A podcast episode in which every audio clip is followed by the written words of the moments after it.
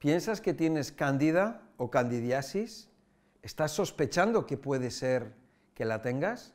Bueno, en este vídeo te voy a explicar, te voy a hablar acerca de lo que es la cándida o la candidiasis, los síntomas, los problemas que puede ocasionar y también te voy a hablar de cómo podemos equilibrarla.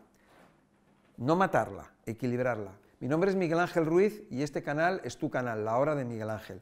Muchas veces escuchamos, oímos hablar acerca de la cándida como un enemigo, como si fuera un monstruo. Pues no lo es. La cándida, la pobre cándida, es una levadura que vive con nosotros, forma parte de la microbiota, eh, de la flora de nuestro, de nuestro organismo, porque la cándida la podemos tener desde en el intestino, en la vagina, en la piel, en los pulmones, incluso he encontrado cándida en la sangre. La cándida no es mala, la cándida es una levadura, una levadura es algo parecido a un hongo, es como un hongo, pero no es mala, ella tiene su función. La función de la cándida es la de recoger la basura, se encarga de procesar la basura metabólica de nuestro organismo, se encarga de toxinas, incluso de metales pesados. O sea que no es tan mala, pero es que la hemos demonizado. Hemos, eh, hablamos de la cándida como si fuera alguien malo, como alguien peligroso, y no es así. Realmente no es así. O sea, la naturaleza no es mala, la naturaleza es buena, la naturaleza está en equilibrio. Nosotros los seres humanos somos los que la desequilibramos no es ella. Si nosotros los seres humanos estamos en un lugar, sabes que por lo general lo, dañamos, lo deterioramos. En el momento en que nos vamos de ese lugar, la naturaleza vuelve otra vez a restaurar, a reequilibrar ese lugar. Luego vuelve el hombre y otra vez se vuelve a estropear. Y luego la naturaleza lo vuelve a recuperar. Puede llegar un momento en que ya ni la naturaleza pueda recuperar el daño que causa el hombre. Entonces, cuando estamos hablando de la cándida o estamos hablando de la flora o microflora de nuestro organismo, estamos hablando de la naturaleza. Porque al fin y al cabo nosotros somos naturaleza. Y nuestro cuerpo está formado de, naturaleza. Nuestro cuerpo está formado de eh, lo que se llaman simbiontes. Eh, son, son organismos simbióticos, organismos que nos dan y nosotros les damos. Nosotros le podemos dar protección y ellos nos van a aportar, pues nos pueden procesar los nutrientes, absorción de nutrientes, fabricación de vitaminas y protección y otra serie de, de actuaciones que pueden llevar a cabo y que son fundamentales para la vida. Nuestro cuerpo no está hecho solo de células, nuestro cuerpo está hecho de un conjunto de organismos o microorganismos que es lo que se llama la microbiota o la flora. Bueno, vamos a ver qué es lo que pasa cuando, cuando tú tienes la naturaleza y se desequilibra. Yo me acuerdo, por ejemplo, en un documental del mar Mediterráneo, de unas algas.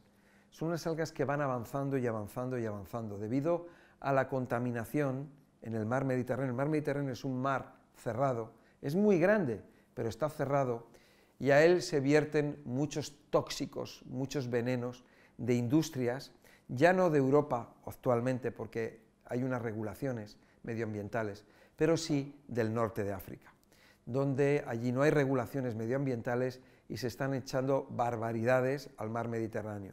Por mucho que hagamos los europeos, no podemos parar el deterioro de este mar. Eh, habrá que concienciar a estos países, ayudarlos o hacer lo que sea para que dejen de contaminar, porque al final nos está perjudicando a todos. El mar Mediterráneo eh, tiene una flora, o tiene una microbiota, vamos a llamarlo, tiene sus peces y tiene eh, sus, algas, sus, seres vivos que, lo pueblan. ¿no? Unos son, vamos a llamarlo, algas o vegetales y otros son animales la, toxicidad que hay en el, mar Mediterráneo está haciendo que muchas especies se estén destruyendo, que ya no existen, que han desaparecido. Y entonces hay otras especies que son más resistentes, que aguantan los tóxicos, y entonces, bueno, como, como hay espacio, pues ellas ocupan ese espacio. Antes había otras, eh, otras algas y estas algas que son más resistentes, como eh, esa zona se ha, destruido, pues ocupan ese espacio. Y así sucesivamente van expandiendo, van expandiendo, van expandiendo y hay una auténtica plaga de una determinada alga que eh, está, bueno, pues está ocupando millones de hectáreas. Cuando hablamos de un bosque y hablamos de, los animales que pueblan ese bosque, por ejemplo, y hay un ejemplo que lo pongo muchas veces, ¿no? y todo esto quiero que veamos, comparemos a, estas algas del Mediterráneo con la cándida. Y ahora te voy a hablar del conejo. Tú tienes un bosque donde hay conejos. Si eliminas a los depredadores, los depredadores, la función de ellos es controlar y mantener el equilibrio del número o la población de conejos en este caso, si tú eliminas depredadores como pueden ser las aves rapaces, como puede ser el búho, la lechuza, el águila, el, halcón, el azor, eh, si, eliminas eh, al zorro, eh, al lobo, pues lo que va a ocurrir es que el, conejo pues, mm, pues no, va a tener ningún freno, ningún nadie que, le, que frene su expansión el que vaya a procrear. Entonces el conejo va a empezar a procrear, a procrear, a procrear, y como no tiene nadie que, lo equilibre o que, lo frene, pues vamos a tener una plaga de conejos. Eso sería igual que la cándida, o eso que llamamos candidiasis, que es una plaga. ¿Ves? Entonces, hay muchos autores que lo que dicen es que hay que matar a la cándida. O podríamos decir, bueno, lo que hay que hacer es destruir a los conejos. O hay que hacer, lo que hay que hacer es destruir a ese alga que, es tan fuerte y que se expande por todo el Mediterráneo. Bueno, vale, lo podemos hacer. Destruimos a los conejos y si destruimos a los conejos, ¿qué va a ocurrir? Pues que se va a generar otro problema.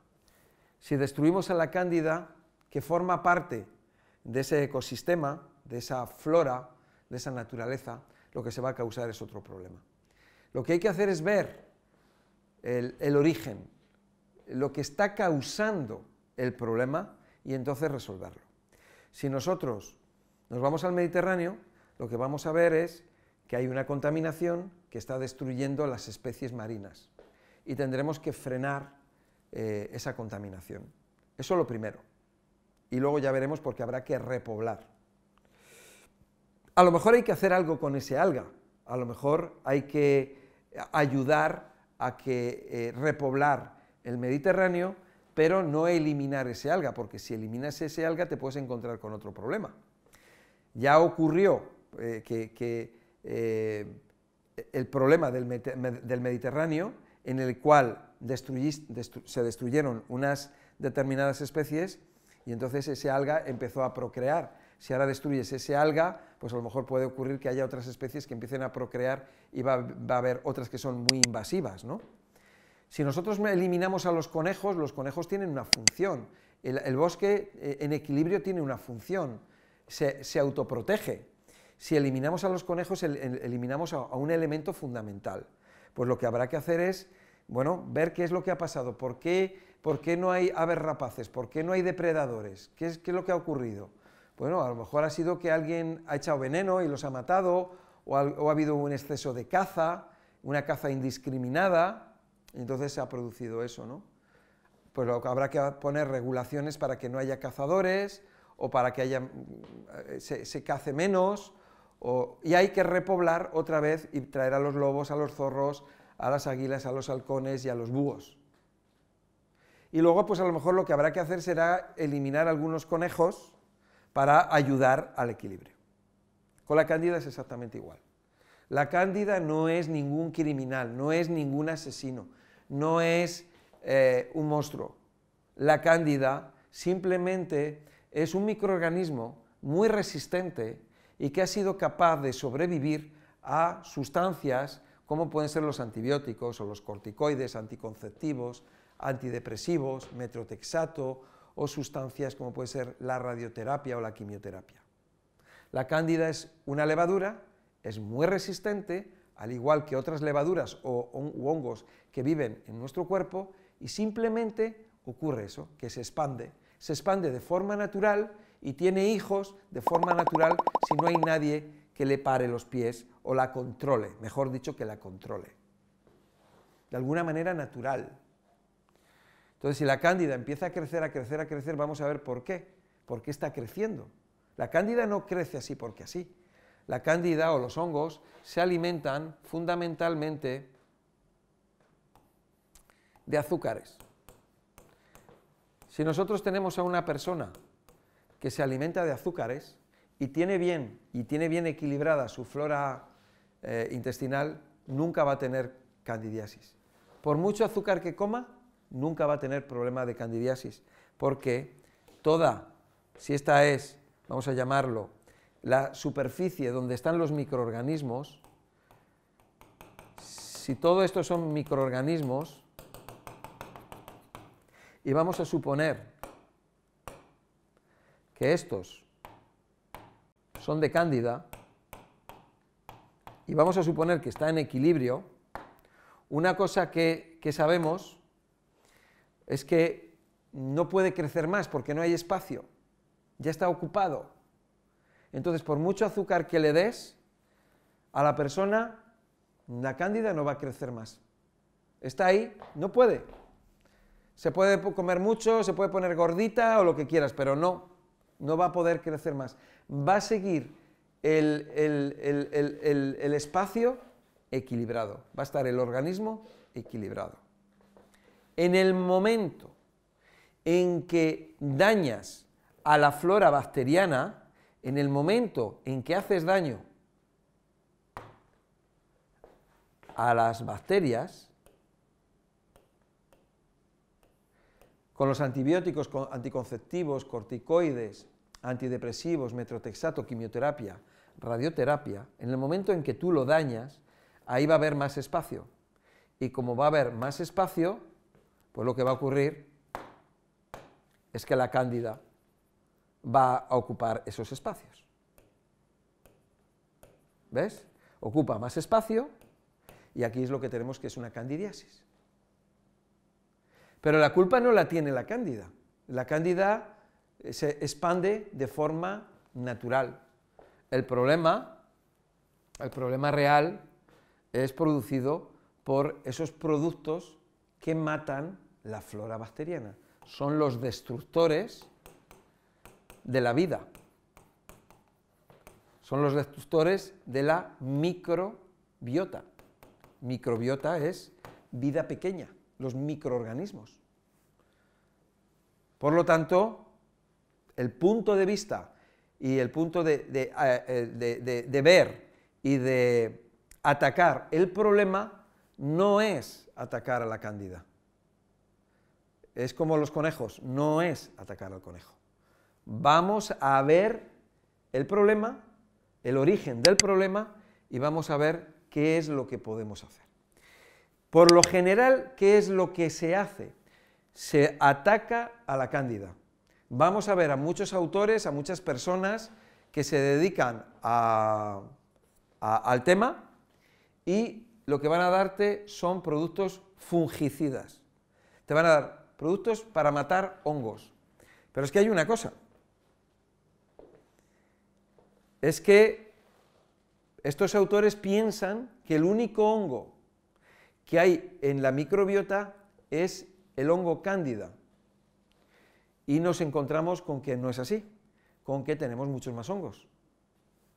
Tenemos, por ejemplo, Microsporum, Pitirosporum, Epidermophytum y otros. Entonces, ¿qué es lo que va a pasar? Que vas a dar un antifúngico, vas a dañar al hongo cándida, que bueno, vamos a decir que está bien, dañarle un poco, cuidado, porque a lo mejor le dañas demasiado, y vas a dañar a estos otros hongos que tenemos en, la, en la flora.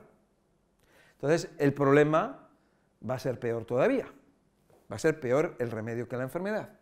Decimos que esta persona es una persona que toma mucho azúcar. Claro, los hongos se alimentan de azúcar. Y ahora, como hay espacio, porque se ha dañado con, estos medicamentos, se ha dañado a las bacterias y hay más espacio, pues ahora sí que el consumo de azúcar va a hacer que eh, se expandan y que tengan más espacio y crezcan más y más y se adueñen de más espacio, de forma natural, es de forma natural. ¿Qué es lo que tenemos que hacer? Tenemos que controlar, lo primero hay que controlar el azúcar. Hay que controlar el azúcar y la persona tiene que tomar menos azúcares o mejor dicho, menos hidratos de carbono. O sea, lo ideal es que no consuma ningún hidrato de carbono, porque el hidrato de carbono es lo que le da de comer a la cándida y entonces le da la fuerza y la energía. Lo primero que tenemos que hacer es debilitar a la cándida para que la cándida no pueda procrear. Si la cándida está débil no puede procrear y si no puede procrear se queda estancada.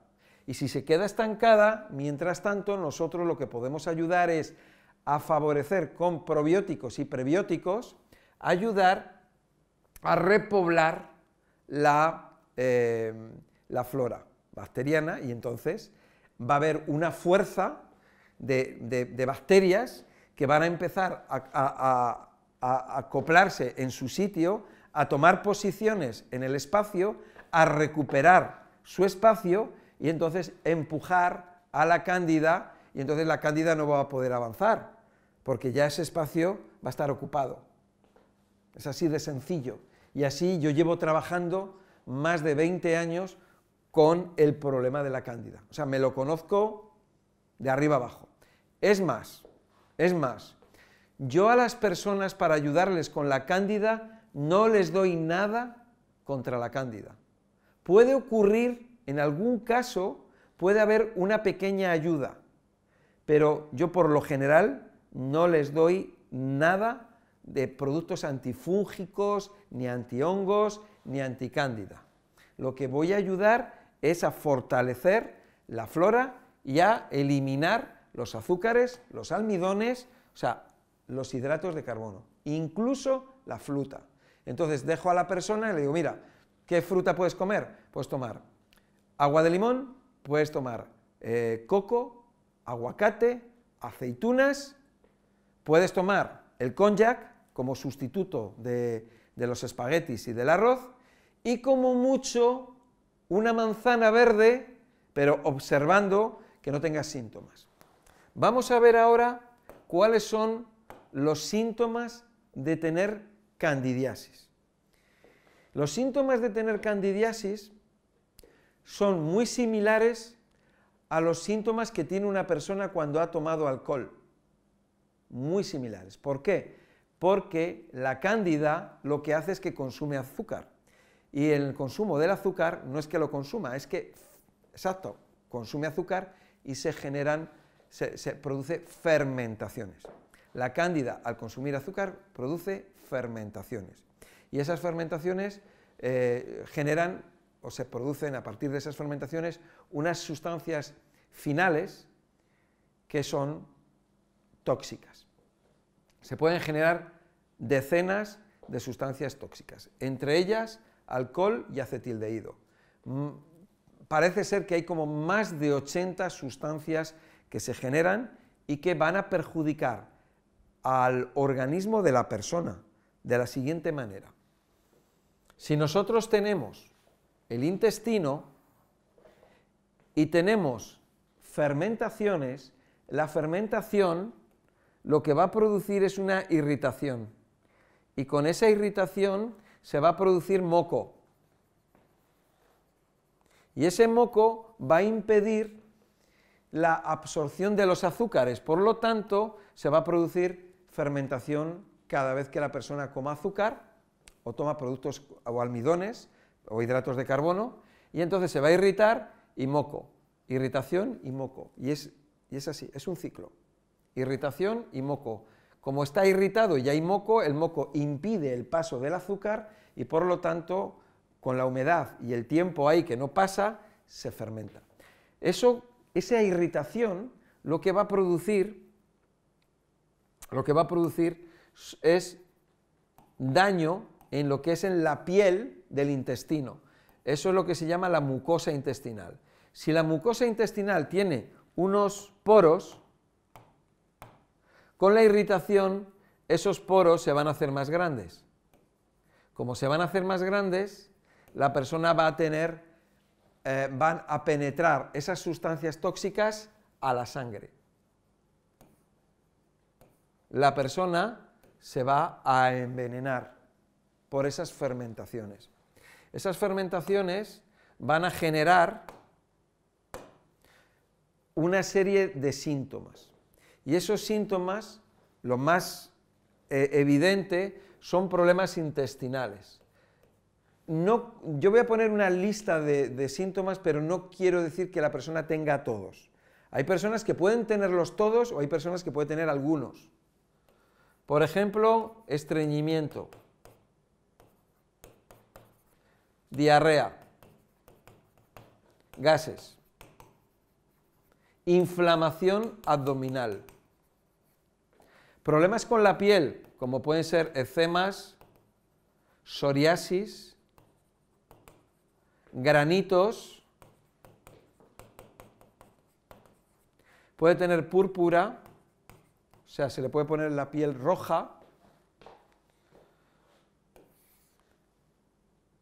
La persona puede tener bajada, por supuesto, defensas bajas. Date cuenta que al tener las defensas, eh, eh, la toxicidad, eso va a hacer que el sistema inmunológico se ponga a trabajar, se ponga a trabajar en exceso, muchos soldados trabajando y entonces va a haber muchas bajas y va a haber mucho desgaste. Entonces va a haber tema de, eh, relacionado con, con las defensas. Inflamación. Inflamación que puede ser en cualquier parte del cuerpo. Puede ser inflamación en ganglios, puede ser inflamación en, articulaciones o inflamación en cualquier órgano, como puede ser desde el hígado al páncreas, como puede ser al bazo, los riñones, el corazón, las venas, arterias, capilares, bueno, cualquier parte del cuerpo. No estoy exagerando. Cada persona tiene su problemática. Cuando tenemos una inflamación en los órganos, que puede ser una inflamación mayor o menor, eso puede llevar a que la persona tenga tensión arterial alta, puede tener desequilibrio en lo que es en las glándulas, en las glándulas endocrinas, afecta al sistema nervioso autónomo, también a cualquier sistema nervioso, como puede ser el sistema nervioso periférico o sistema nervioso central. La persona puede sentirse por las mañanas como con resaca, incluso la persona puede sentirse como borracha, apnea del sueño, esto de la apnea del sueño es cuando la persona está durmiendo y, y se puede quedar segundos o, un minuto sin respirar. La persona puede tener, por supuesto, que insomnio. Cuando hablábamos de la piel, se me había olvidado los picores, problemas de picores en la piel, picores vaginales, sequedad vaginal, flujo vaginal, flujo que huele mal, eh, en los hombres incluso también puede tener, o sea, hombres y mujeres, problemas de, no tener ganas de realizar el acto sexual. En los hombres puede tener inflamación de próstata, también picor y ardor en los genitales, igual que la mujer, picor y ardor. Eh, ah, hongos, hongos en, las, eh, en, cualquier parte del cuerpo, como puede ser en las uñas de los dedos o entre los dedos o en la planta del pie o en lateral del pie, en las manos, hongos en la boca, eh, o la mujer hongos vaginales.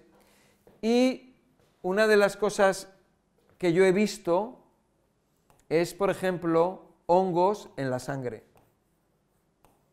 A través del microscopio, la verdad que en todos estos años he visto muy pocos casos de hongos en la sangre. Pero cuando tú ves la cándida o el aspergillus, alguno de estos hongos o el mucor en la sangre, eso significa que la persona está muy mal. En la sangre es muy difícil que una persona tenga hongos en la sangre. Podemos, es muy difícil. Pero cuando lo tiene, quiere decir que los hongos se han extendido tanto, tanto, tanto que han llegado a la sangre. Bueno, nos podemos encontrar, fíjate la lista que tengo aquí, ¿no? Tenemos problemas con los pulmones, cándida en los pulmones. Y la persona puede tener problemas con los bronquios, problemas en la garganta, eh, problemas respiratorios. Bueno, un poco... Hay más síntomas, pero es que no, ahora mismo no me acuerdo. Ah, sí, bueno, también problemas de memoria. Todo, o sea, problemas de memoria, cambios de humor. Em, bueno, muchísimas cosas. ah, la ansiedad. Eh, problemas de ansiedad, que la persona está con ansiedad, con tensión, em, está tensa, está alterada, em, la persona puede llorar, puede llorar, por ejemplo, personas que a lo mejor, sí, su comportamiento mentalmente, emocionalmente, están alterados. Mm, no, no, no, volvemos otra vez a lo mismo.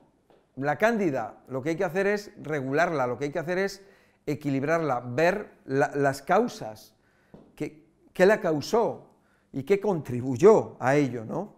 Hay veces, hay veces que la persona no ha sido un, medicamento, sino que puede haber sido un disgusto muy grande. Eh, normalmente en el 95% de los casos son medicamentos, como hemos hablado, ¿no? pero hay casos de shock en los cuales ha tenido la persona un accidente o ha tenido una situación emocional fuerte de preocupación, de disgusto, situación con otra persona o con otras personas. Y luego hay un porcentaje que a lo mejor podríamos decir un 2% o un 3% que va aumentando, que son los casos de personas o de niños o de bebés que no tomaron la leche materna.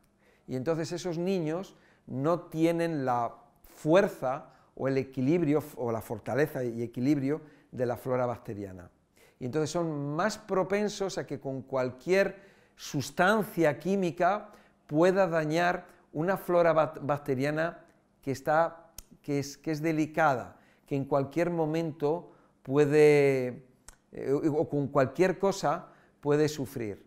Eh, cosa que a lo mejor hay personas, te encuentras también con personas que a lo mejor tienen 80 o 90 años, que han tomado un montón de medicamentos, un montón de, antibióticos y resulta que no tienen problema de, cándida, porque tienen una flora bacteriana muy fuerte o que se recupera muy rápidamente, tienen una genética brutal y estas personas aguantan tremendamente. Donde nomás nos encontramos el problema es en las personas más jóvenes.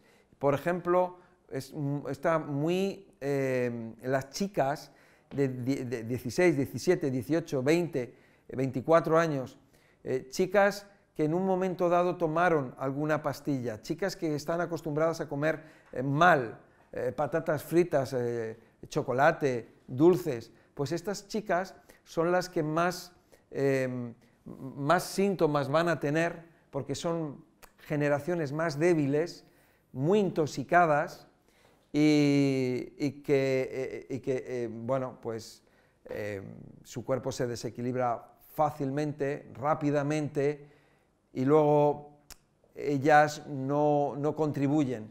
En el momento en que la persona sabe esto, pues la persona puede, por lo menos ya tiene la idea, y ahora dice, quiero que me ayudes, y entonces se la puede ayudar. Pero si una chica o un chico no es consciente y todavía no tiene síntomas fuertes, pues sigue alimentándose mal, eh, le van a estar dando antifúngicos, le van a estar dando antibióticos y, el problema no, no... Sí, a lo mejor aparentemente se alivia, pero el problema continúa, continúa, continúa, se vuelve algo que cada vez mm, va a peor, además la persona tiene que tomar más medicamentos, entra la falta de energía, es otro de los síntomas, eh, tiene menos energía, tiene menos vitalidad celular, y entonces, pues bueno, pues eh, es, un, es un problema. la persona se, se, destroza, se deteriora. Se... Bueno, pues eso, yo creo que ya ha quedado claro. Bueno, pues esto es un poco acerca de la cándida, no la quería, quería explicar que la culpa no es de la cándida, la culpa es nuestra.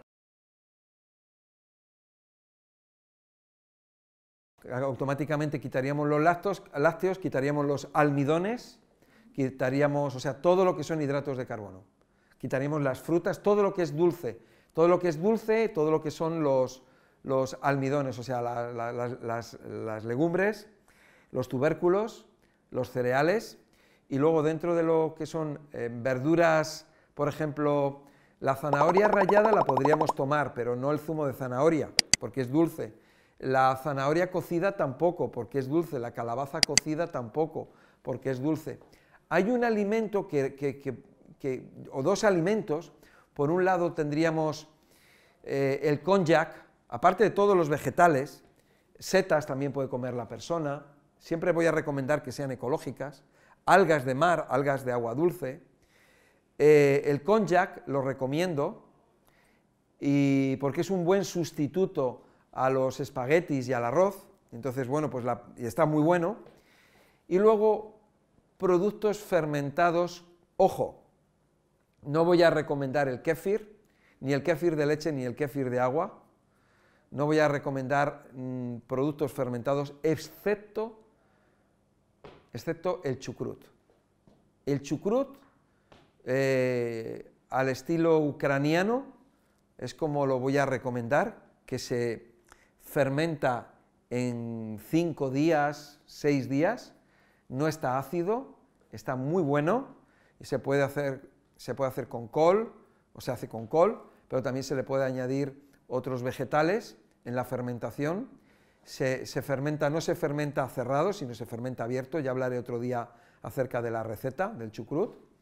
Y, es eh, muy rico en prebióticos, fibra, y probióticos, lo que son bacterias, lo que sería un buen simbiótico y es una buena herramienta, yo creo que es la mejor herramienta para el intestino. El, el, el como es fibra, es una raíz y es fibra, sería un gran prebiótico también para, el intestino. El nopal es otro gran prebiótico para el intestino. Y en, en definitiva, cualquier fibra siempre va a ser muy buena porque ayuda a, barrer moco, ayuda con la irritación y ayuda pues a que el intestino esté limpio y, bueno, otra de las cosas que hay que hacer es em, tomar, por ejemplo, eh, yo recomiendo el agua con limón y luego hacer limpiezas intestinales eh, tomando agua con... A mí me gusta una mezcla de cloruro de magnesio con sulfato de magnesio, que son las sales de Epsom. Y para hacer desintoxicaciones intestinales, para arrastrar eh, la suciedad que tenemos en el intestino y ayudar a arrastrar moco, sobre todo eso, sobre todo tóxicos, y porque el intestino, como está dañado, está irritado, pues de alguna manera lavarlo. Es como si tú tienes las manos eh, irritadas y están sucias. Pues eso no contribuye. Lo que vas a hacer lo primero es lavarte.